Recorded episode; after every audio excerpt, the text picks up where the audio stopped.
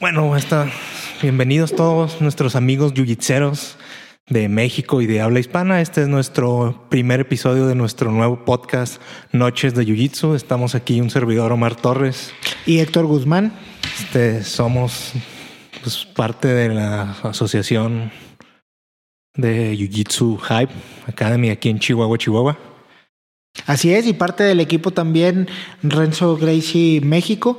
Y pues la intención de eh, este podcast pues es platicar de forma pues muy relajada, ¿no? De temas de Jiu-Jitsu y 100% en, en, en español, ¿no? Ser, ser una opción una opción más de las que no hay muchas. No, no, pues no, la verdad, no, la verdad, casi todo el contenido es en inglés. Sí, entonces estamos tratando pues como de hacer una propuesta este para tener una alternativa más, ¿no? De contenido en, en, en español y poder hablar del jiu-jitsu eh, no solo en el idioma español, sino poder hablar del jiu-jitsu en Latinoamérica y particularmente en México. Sí, pues sí, esa vendría a ser la idea, ¿no? Así de, de platicar. Por ejemplo, pues hoy, viernes que estamos grabando, fue un evento del, del campeonato de Who's Number One Así es, hoy tuvimos eh, unas buenas y otras no tan buenas peleas en Who's the Number One. Hubo de todo. hubo de todo, hubo muy buenos tiros, hubo unas luchas súper aburridas. Entonces, eh, pues si quieres empezamos con la primera de ellas. Bueno, antes de empezar, se nos estaba olvidando agradecer a Hive Jiu Jitsu Academy aquí en Chihuahua que nos está prestando sus instalaciones. Ah, ahí, ahí podemos verlo atrás. Y a nuestro primer y único, y esperemos que pronto no sea el único patrocinador IoT Factory, ¿no? Empresa dedicada al desarrollo de soluciones de Internet de las cosas. Este, y pues que está apoyando ¿no? El, a, la, comunidad del desarrollo del Jiu-Jitsu en, en, México. Entonces, no sé, Omar, ¿qué te parece si empezamos con eh, la primera de las peleas del main card? Que pues era una pelea súper interesante por las diferencias físicas, de condiciones físicas entre los dos competidores, ¿no? Michael Musumeshi contra Esteban Martínez eh, de Giant Slayer. ¿Qué te pareció esta pelea? Estuvo interesante, o sea, ese, el vato este del Martínez Giant Slayer, porque pues todo el mundo le queda grande ese güey, ¿no? ¿Cuánto mide? ¿Unos 50? Pues Dieron el dato de que eran 411, que son más o menos como un metro cincuenta y dos aproximadamente. Está bien chiquito el güey ese. Sí, está bien chiquito y aparte, y no solo está chiquito, sino que tiene una complexión como si fueran dos cuerpos diferentes, uno de la cintura para arriba y otro de la cintura para abajo. Piernas con unas piernas bien cortitas. Este, ¿y qué te pareció la lucha? Pues estuvo de un solo lado, ¿no? O sea, el Musumesi lo estuvo dominando 90% de la lucha. Sí, este, creo que eh, de que la lucha podía haber terminado antes si no hubiera, si no se hubiera aferrado Musumechi a algo que parecía imposible con Martínez, que era atacarle las piernas. ¿Dónde le iba a atacar las piernas, güey? No tenía. Sí, si no tiene piernas, entonces ¿cómo, cómo le puedes atacar las piernas? ¿no? Tienen las piernas muy cortitas y realmente no requiere de mucho esfuerzo para defenderlas. Eh, pero cuando, cuando, creo que cuando Musumechi empezó a cambiar la estrategia, eh, la, se fue de un solo lado. ya cuando ya decidió empezar a, a, invertir y a ir por la espalda, ya. Sí, el vato ya, el Martínez ya no tuvo nada que hacer ahí, güey. Sí, este me parece que una de las cosas que le dio como la decisión unánime o que hizo que los jueces no dudaran, pues fue definitivamente una toma de espalda ahí que tuvo un tiempo, ¿no? Incluso cerrando el, el body triangle. Este, no lo pudo finalizar. La verdad es que me parece que Esteban Martínez es un tipo sumamente complicado de someter, pero eh, pues sí hubo un dominio ah, absoluto. y, y, o sea, el Martínez se me hace que como está tan chiquito y están en la misma categoría de peso, pues eso le daba cierta ventaja de fuerza, ¿no? O sea, como para defender ahí los ataques de Musumesi. Sí, seguramente, eh, pues el no tener necesidad de hacer ningún ajuste con el peso, pues le da la ventaja de, de, salir fresco. Además de que, eh, pues tiene un ritmo de pelea muy activo. sí, eso sí hay que respetarle a Martínez, ¿eh? O sea, el vato nunca dejó de atacar, nunca dejó de mover, bueno, de intentar atacar o de... Sí, de presionar, ¿no? De, presionar, sobre todo cuando estaba por arriba con el, con el pasaje. Aunque también en ese aspecto creo que Musumechi fue muy inteligente al frenarle el ritmo para que no lo para que no lo cansara. Sí, sí, o sea, ya al final lo jaló a su juego y pues ya. Sí, me parece que, que por ese lado lo hizo muy bien Musumechi y se lleva una decisión pues bastante bastante clara, ¿no? No, sí, no, había ni, ni para dónde. No, no había. Bueno, y el, el segundo de, la, de los combates del, del, de este main card de Who is Number One fue eh, Jacob Couch, que se ha convertido ya como en una estrella, ¿no? No, no pues solo por. de las nuevas estrellas, ¿no? De las nuevas estrellas de, que, que han surgido a raíz de este reality, escuela. Lo que sea, güey. Este centro de refugio de homeless. Lo que sea que sea, de, lavandería abandonada. Daisy Fresh en contra de David Gramo. Garmo, creo, algo así. Garmo. Garmo. No, no, no recuerdo bien su nombre, perdona ahí si, nos estamos equivocando, pero también creo que fue. estuvo también de un, solo, lado. El Couch luego lo jaló guardia. Bueno, intentó lucharle un poquito, ¿no? Intentó luchar un poco al principio y luego empezó a trabajar eh, una guardia cerrada, no a lo tradicional que estamos acostumbrados, ¿no? Haciendo cosas medio medio raras, unos agarres, unos controles a los brazos medio raros, cerrando el, triángulo con las piernas desde la guardia. Y al final, pues termina con, una de sus especialidades, ¿no? Con el, con, el, con un heel hook eh, invertido. Que pues ya tenemos muestra de que, de que, de que Jacob Couch ya no es eh, un prospecto, ¿no? Ya es una, ya, es una realidad, ya eh, simplemente el hecho de someter con un heel a, Roberto Jiménez me parece que habla mucho de que habla mucho de él y aunque yo no conozco y sin demeritar a su oponente, pues me parece que estaba muy claro hacia dónde iba el resultado, ¿no? ¿O tú qué, tú qué piensas? Sí, o sea, es que estos güeyes, esos, los vatos de, de, de Pedigo, pues Mikey Musumesi, ¿no? Ya también está luchando con ellos. Ya entrena también con ellos. Ya esos güeyes como que tienen un tipo de, no sé, de entrenamiento o de otra mentalidad a lo mejor diferente a la de muchos gimnasios más grandes. Sí, y, y solo como para hacer un paréntesis, no sé qué piensas, pero me parece que las, las academias en general se están convirtiendo o, estamos distinguiendo muy claramente entre dos tipos de academias ya. Las academias convencionales, a donde vamos todo el mundo, y las academias de competencia, como es ahora este, pues esta gente de, de Daisy Fresh, esta gente del el B-Team. Ah, sí. Este, la gente de New Wave. Sí, ya son gente, se dedica a eso. Sí, gente dedicada y con un entrenamiento enfocado 100% en la competencia. Sinceramente yo digo, no, no he tenido la oportunidad de, de ir, aunque quiero hacerlo, ¿no? Ahí, ahí a Austin. Pero creo que eh, ya esta gente no creo que tengan la dinámica que comúnmente conocemos de las clases en una academia de jiu-jitsu, ¿no? Calentamiento. Sí, calentamiento, técnica y lucha. Yo creo que ellos de, ya su rutina es totalmente diferente, ¿no? Sí, no, ya pues, me imagino. Por ejemplo, no sé si has visto alguno de los episodios de ellos de que tienen en YouTube. Sí. O por ejemplo, otros, ¿no? De los que salen de los Worlds to World to Worlds o así de Flow. También nada más así en van y drillear bien intenso y lucha bien fuerte.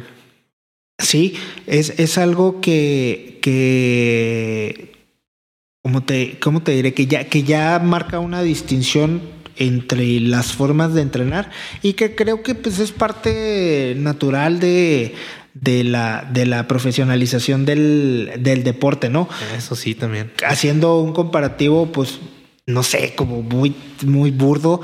Este, es como si tú vas y entrenas igual para ir a jugar una cascarita este, de básquet con tus compas, como va a entrenar que Stephen Curry o uno Ah, de no, estos o sea, es güeyes, ¿no?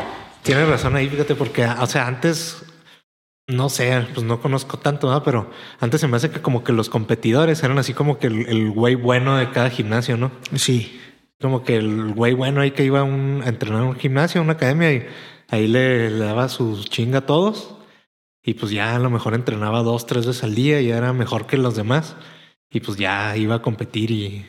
Pero ahora pues ya todos los que se compiten ya de eso viven. O sea, Sí, no hacen nada más que entrenar. Sí, y, y, y Hacer por, físico, y por supuesto, tal vez su preocupación no está tanto en, en aprender nuevas técnicas, ¿no? Sino en, en estar consolidando su, el juego que ya traen este, y cubriendo sus huecos, ¿no? Muy al estilo de lo que se hace en, en el MMA después de cada pelea. Sobre todo, si te fijas, eh, los competidores cada vez compiten menos en torneos y compiten más en, En luchas pactadas.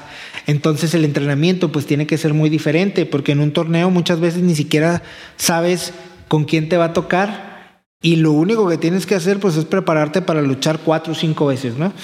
Y en una lucha pactada con semanas o incluso meses de anticipación, ¿no? Como ahora para el ADCC Galbao contra, Contra Gordon, Gordon. Ryan, que, que viene cocinándose tal vez desde hace años. Este, y, y la preparación pues debe ser muy distinta porque pues, ya sabes, ya sabes contra quién vas, ya sabes cuánto tiempo vas a luchar, ya sabes bajo qué reglas va a ser.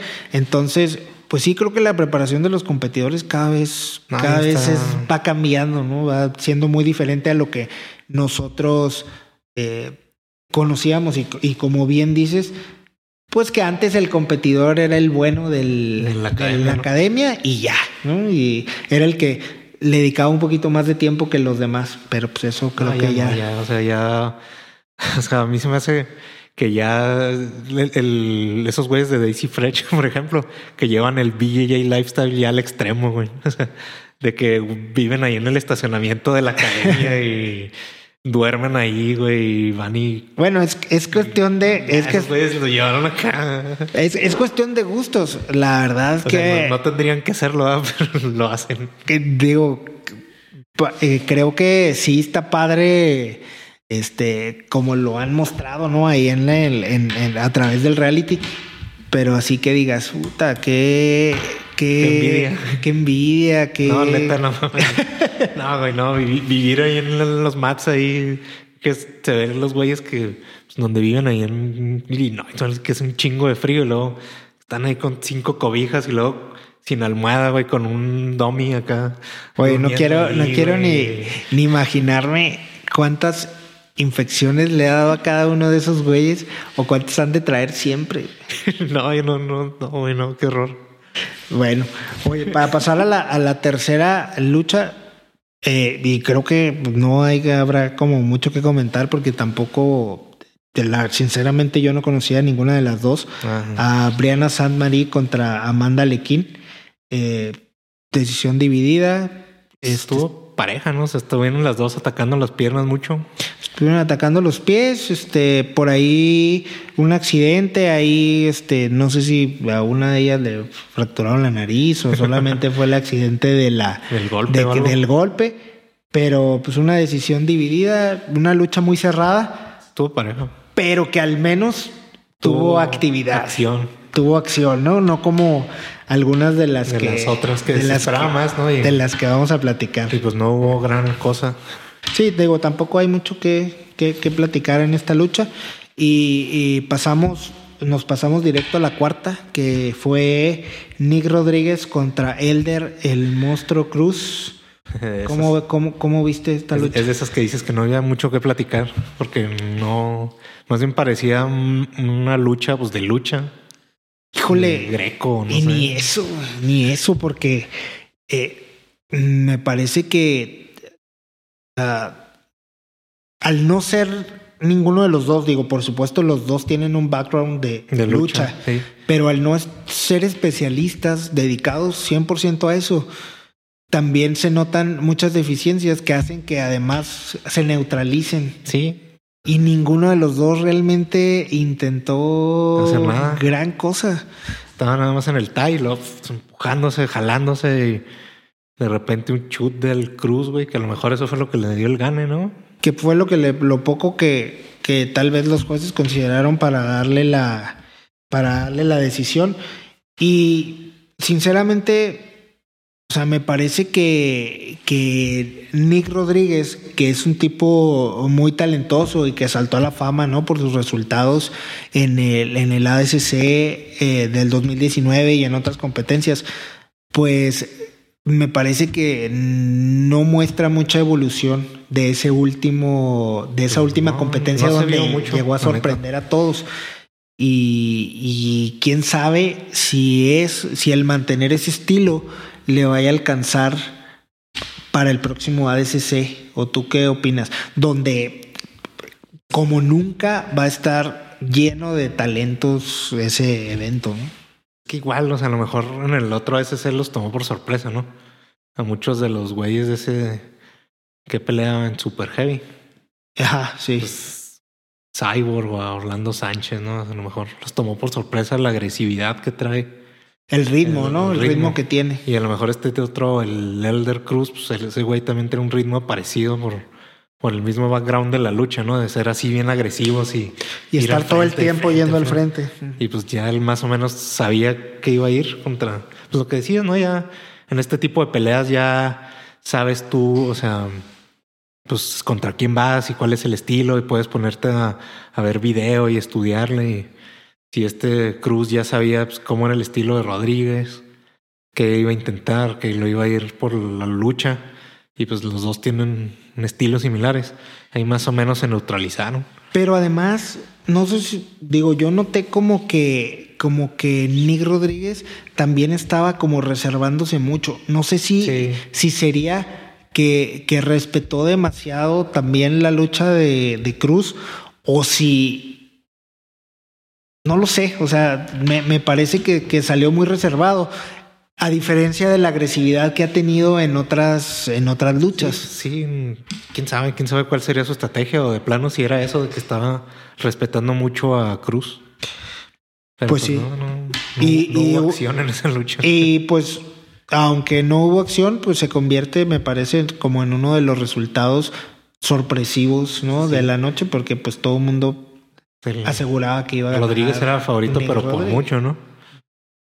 Bueno, y luego la siguiente lucha que, que, fue por el campeonato de 170 libras, que fue Tyro Tolo contra Levi Jones. Levi Jones haciendo pues una como de sus únicas o sus primeras apariciones importantes. Yo no lo he visto en Nogi. En, en Nogi. Yo sí lo había visto por ahí en un par de luchas, pero creo que, que se notó que no está listo para, competir al top. Al top de Nogi. porque pues ya sabemos que... Digo, seguramente a nosotros nos pone una chinga. pero, pero, pero está, pero Tyro Tolo representa ya no solo una nueva generación de practicantes, sino eh, el, la elite del, del deporte. Sí, y pues por ejemplo, o sea, ya sabemos que el y ese güey es pues la élite, pero en el gui, ¿no? Su juego es súper enfocado a guardear con el gui. Acá el berimbolo, el tomo de espalda, ¿no? Sí. Súper bueno, pero a lo mejor en el no gui no, no sabe todavía pues, transformar ese juego tan efectivo de, de guardia al. Sí, y, algo que me parece bien interesante, esta lucha terminó con un Nibar de parte de, de, Rotolo.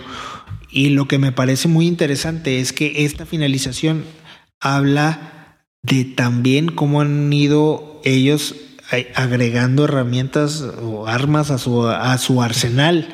Seguramente de cara a la DCC. Sí, pues, yo, yo ves que cuando luchó contra uno de los Millao, ah, sí, contra, ¿no? contra, contra Paulo. Le dobló la rodilla por el otro lado y el, sí. el otro Millao no, no, no, de hecho, a mí me tocó estar ahí y seguramente no he vuelto a ver la transmisión y seguramente en la transmisión no se ve, pero esa fue la lucha por, por el tercer lugar y ganó por puntos Paulo Millao.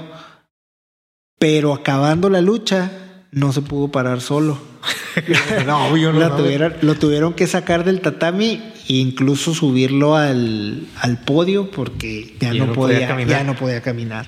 Y eso que, y eso que, eh, o sea, Paulo y Joao le han, le han aguantado llaves de pie a Gary Tono. Sí, no, chingo de güeyes, les han dado guerra, pero pues esos nunca tapean a los pies. Sí, y, y, en ese entonces hablábamos de, hace tres años, pues hablábamos de un niño de 16. ahorita ya, ahorita, o sea, ya en esa época los, los dos hermanos ya estaban a un nivel súper alto, ya ahora, ahorita, tres años después, ya están se están separando de un chingo de gente. Sí, me parece también que se están separando totalmente del, del, del resto.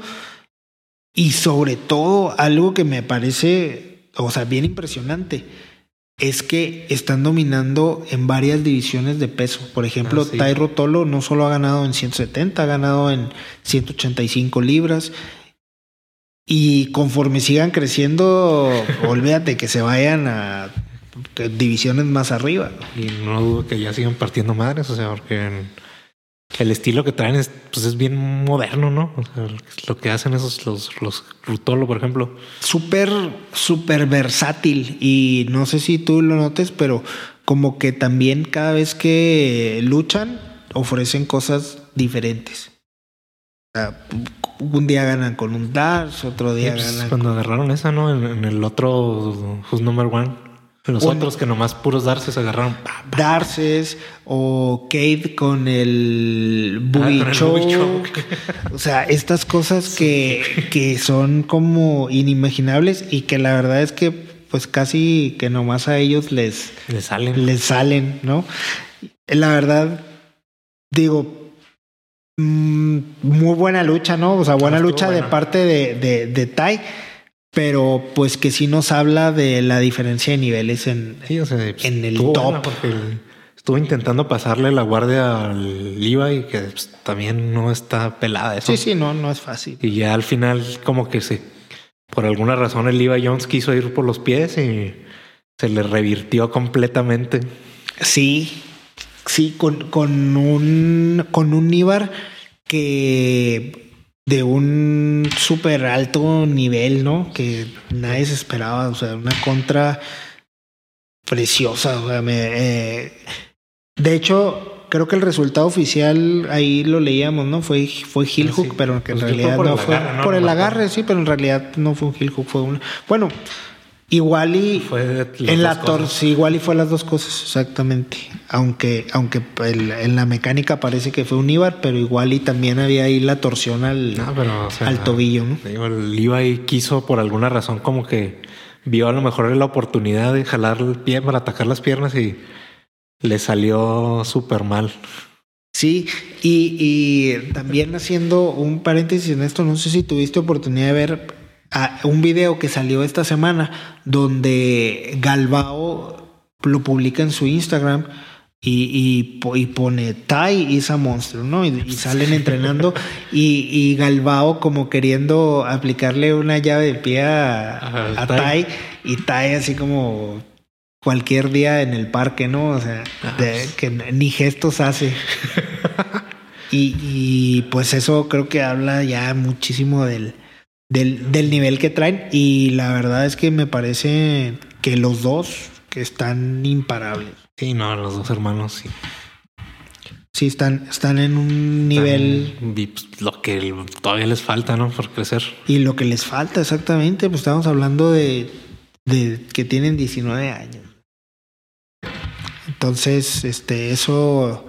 No sé si me pone contento porque me va a tocar verlos o me pone triste porque estamos cada vez más lejos. No, ya.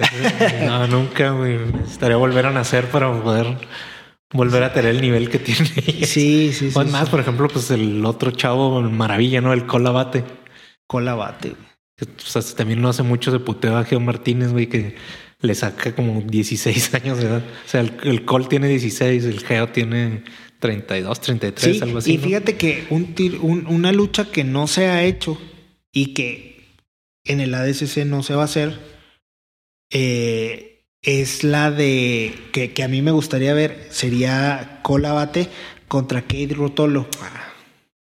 El, el, problema, bueno, por lo que no se va a dar en el ADCC es porque Kate se fue a, a 170 pues y, y Tai se fue a 185.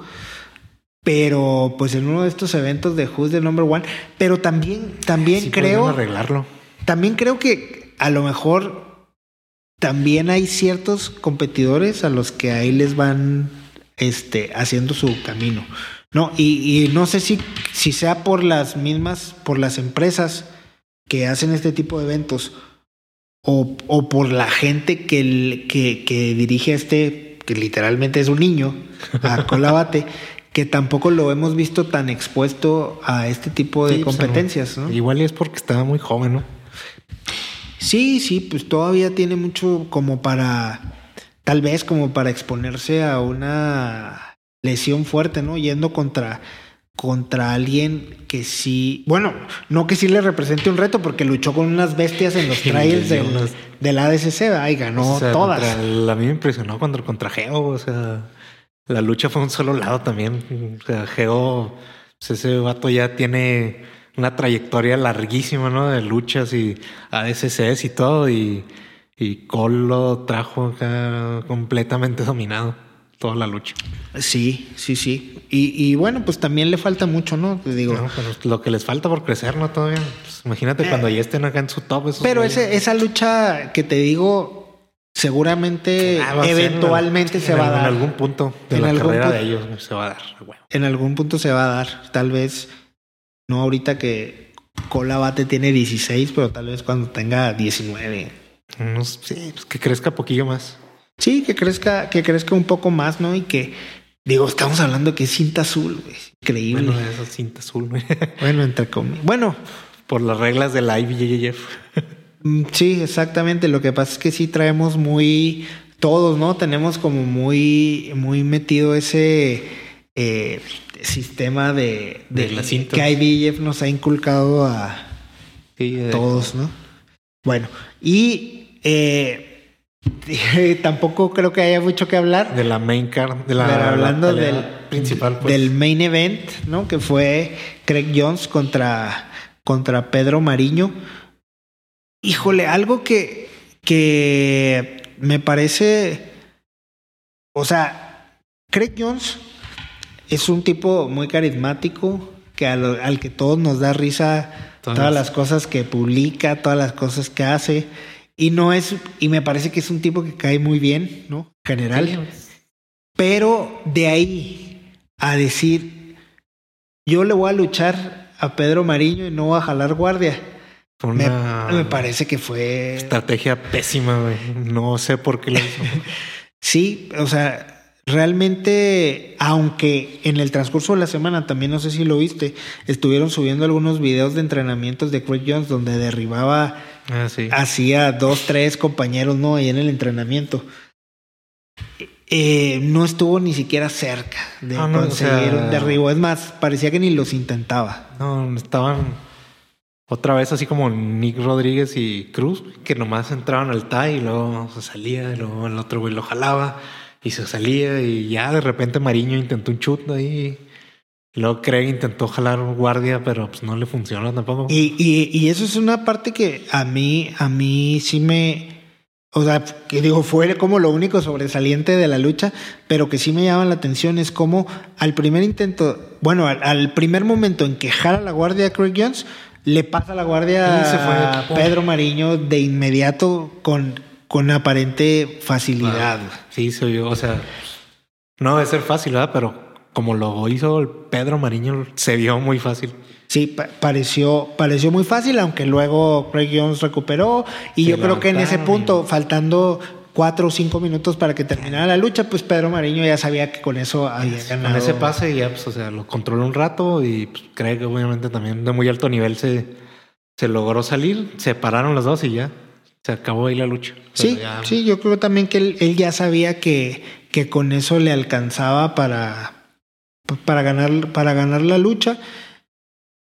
De ahí Craig Jones se para y, y vuelve a lo mismo. a, no ofrecer nada. ni siquiera fue más agresivo. ¿Por qué, güey? No, no, no entiendo. Tal vez si tiene como muy el. Ya tiene muy clavado eso de ser el número dos en todo. Le está afectando el B-Team, güey.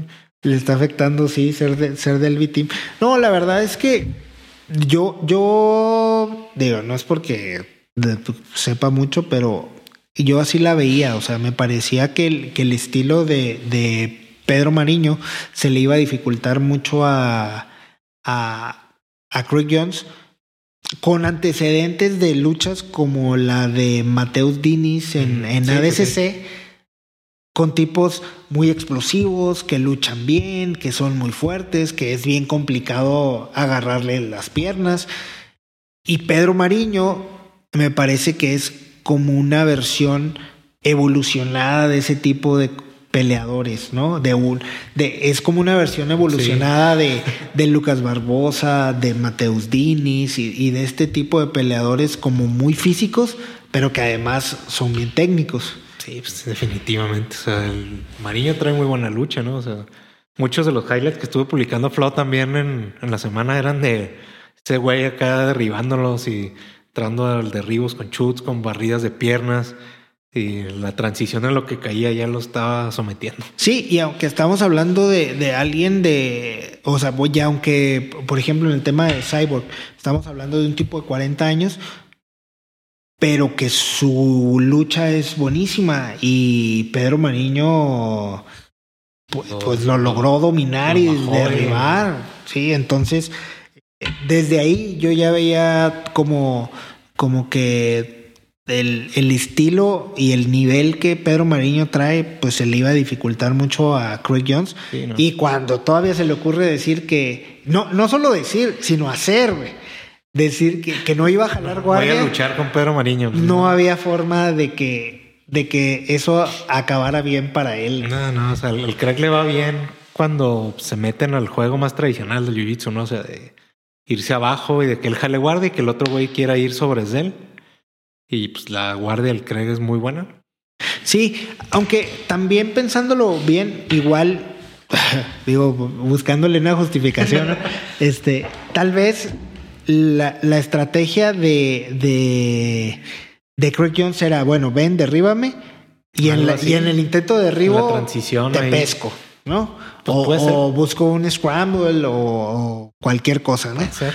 Puede ser que sí fuera su estrategia, pero la aplicó bien mal. Pues sí, la aplicó muy mal. O a lo mejor se la neutralizó Pedro Mariño porque también él tampoco entró tan agresivo como suele hacerlo pues en otras luchas. tuvo respeto, ¿no? Porque sabe que el Jones también es... De, esos güeyes todos son de muy alto nivel, ¿no? Y sabes que cualquier error ahí te va a costar la lucha. Sí, y, digo, ya, ya no hablando específicamente de esta, de esta lucha, eh, no sé si eh, tú lo ves de la misma forma. Me parece que el, que el Jiu-Jitsu, al menos en, un nivel de alta competencia, es muy, es muy cíclico.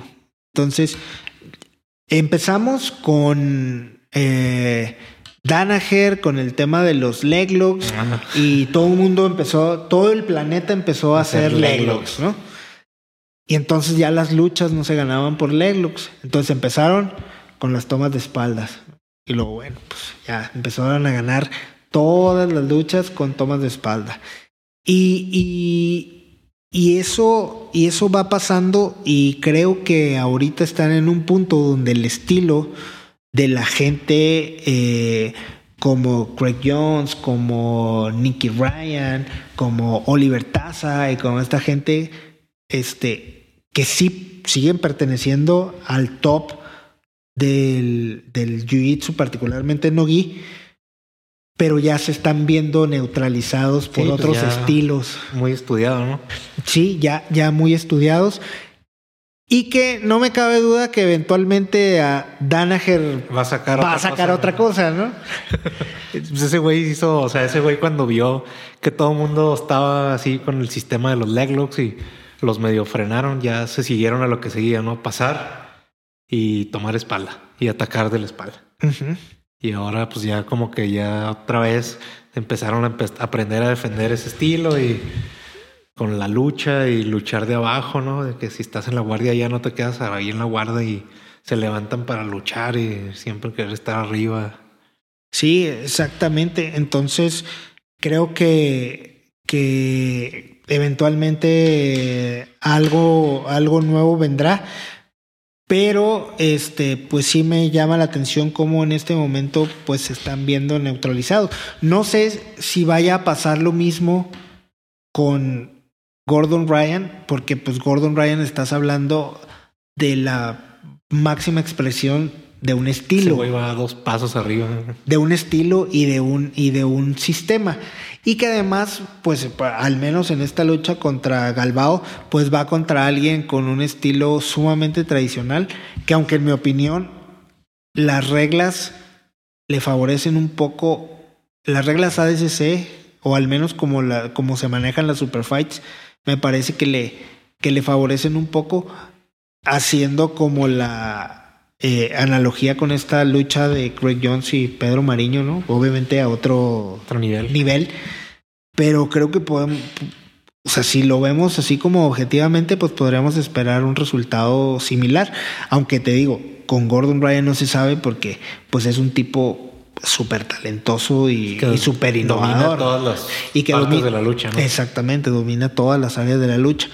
Y, y sobre todo, y, y la característica más importante que, que yo le, le admiro a Gordon Ryan es que independientemente del estilo que tenga su oponente, siempre los mete a su juego. Sí, sí. Y él marca el ritmo de la lucha, siempre.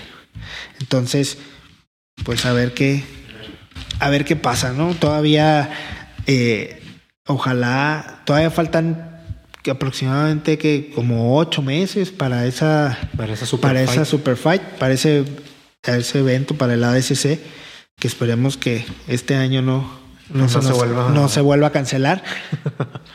Pero, híjole, también ojalá esa lucha no, no se nos caiga por, por, por algún, cualquier otra cosa. por algún motivo, aunque ya está ahí listo también de backup de Felipe Pena, ¿no? Pensando, obviamente Otra Felipe. Pena pensando en ir contra Gordon Ryan, ¿verdad? Nadie ha pensado en qué va a pasar si, Gordon. si Gordon cae. Ryan es el que se cae. Pero bueno. Estaría bien, bueno. eh, ot- otra vez, güey, porque pues ya ves, Felipe Pena es el único que le ha ganado a Gordon ahí. Dos veces. Es el único que le ha ganado dos veces. Y creo que también él, él insiste tanto en eso porque sabe que tal vez incluso hasta psicológicamente sí le pesa A Gordon. a Gordon Ryan. Me parece incluso por las respuestas que le da y cuando le publica en Instagram y así, que, que es uno de los únicos como a los que sí como que no le, no les tira tanta caca. no les tira tanto porque sabe que, Pues, que él sí tiene con qué regresársela, ¿no? Sí, pues a ver, a ver si el Galvao saca ahí algo que nadie esperemos, ¿no? Y, y pues creo que, que después de las cachetadas que le dio, pues tiene que andar bien aplicado porque No tiene que ponerse a estudiar un Tiene- y- tiene y que- entrenar bien duro. tiene que sacar la casta para reivindicarse de... No, eso fue. No, no. No, habría así como cómo aguantarse eso, ¿no? Eh, Quedar con tu dignidad intacta. Sí, la única forma de, de, de, eh, ¿cómo te diré? De, de sacarse la espina, tiene que ser que le gane. Sí, a huevo. Si no le gana, No, ya ya se va a quedar marcada su carrera para siempre. Por esa derrota nomás, güey. Por la derrota de las cachetadas y luego ya por la otra. ¿no? Las cachetadas fueron todo el pedo. Pero bueno. ok. Bueno, no, pues este. me pareció un, muy buen evento. Este, ya estoy en espera de en abril que vienen los eh, los trials del ah, ADCC del el West Coast. Que se va a poner bien salvaje, ¿no? Se va a poner bien salvaje, sí. Que regularmente eran en Los Ángeles y luego lo pasaron por las restricciones de California, lo pasaron ahora a, a Las Vegas. Pero por lo que se ha visto, eh, ya batió el récord de los trials pasados de New Jersey. Este, y estás hablando casi de 300 personas por categoría inscritas, güey. No, no, no sé, va a ser una locura eso, ¿eh? Pues sí se me hace una locura, por supuesto, pero eso te habla de cuántas personas de un nivel alto hay en este momento. Porque, porque además ves las luchas y todas están buenas. Aunque, aunque luche los Rotolo Colabate o todos estos que, que evidentemente son más dominantes. Pero siempre de ahí salen nombres nuevos. Sí, sí, salen gente que uno no esperaba a lo mejor, ¿no? Sí, gente que, que, que no esperabas o que de plano pues ni siquiera conoces, ¿no? Y, y, te das cuenta cómo el, el, nivel, pues cada día va, cada día va creciendo, cada día va creciendo, y en todos lados, en todas las academias y en todos los países van saliendo súper talentazos. Este. Y también creo que el número de gente que está compitiendo en estos trials te habla mucho de, pues del deseo de competir en este en el ADCC, ¿no? Que es como máxima prestigio, ¿no? Pues sí, el máximo el máximo prestigio, pero creo que o sea, simplemente decir que competiste en ADCC, pues es hablar de que ya formas parte pues, de una elite. No, no cualquiera llega, o sea, empezar ya tienes que ser invitado, tienes que haber ganado medalla, o tienes que haber ganado trials. O sea, es mucho más difícil. Digamos que era un mundial de, de gui, ¿no? Sí, donde, donde ah. digo, actualmente al menos pues en, está más complicadito. Al menos en cinta negra, pues ahora tienes que juntar una serie de puntos, participar en los Opens o en los Panams o en, torneos en otros torneos de IBF, pero es relativamente más sencillo porque juntar esos puntos. A la SC si no te invita no vas.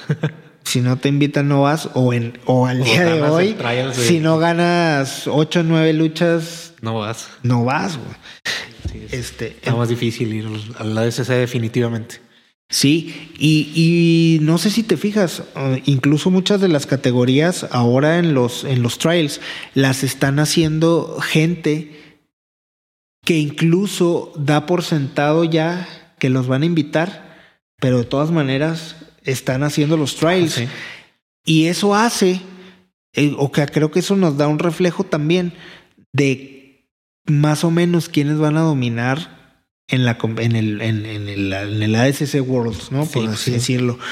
Porque este, antes el que, el que ganaba los trials era así como el, el que ya pasó de panzazo, ¿no? y, y, a lo mejor hay algún güey que da una sorpresilla, pero era raro. Sí, y ahorita, al menos en los trials de Estados Unidos, Sí, pues están yendo los creo que el buenos también. Sí, y, y, creo que el que gane los trials tiene muchas posibilidades de ganar su división sí, en el en el ADCC, ¿no?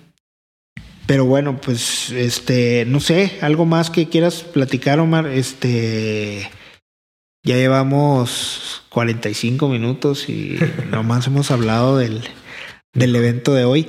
Pero pues, no, yo creo, o sea, pues el evento estuvo bien, a secas. O sea, hubo luchas interesantes y hubo unas que estuvieron más deslucidas.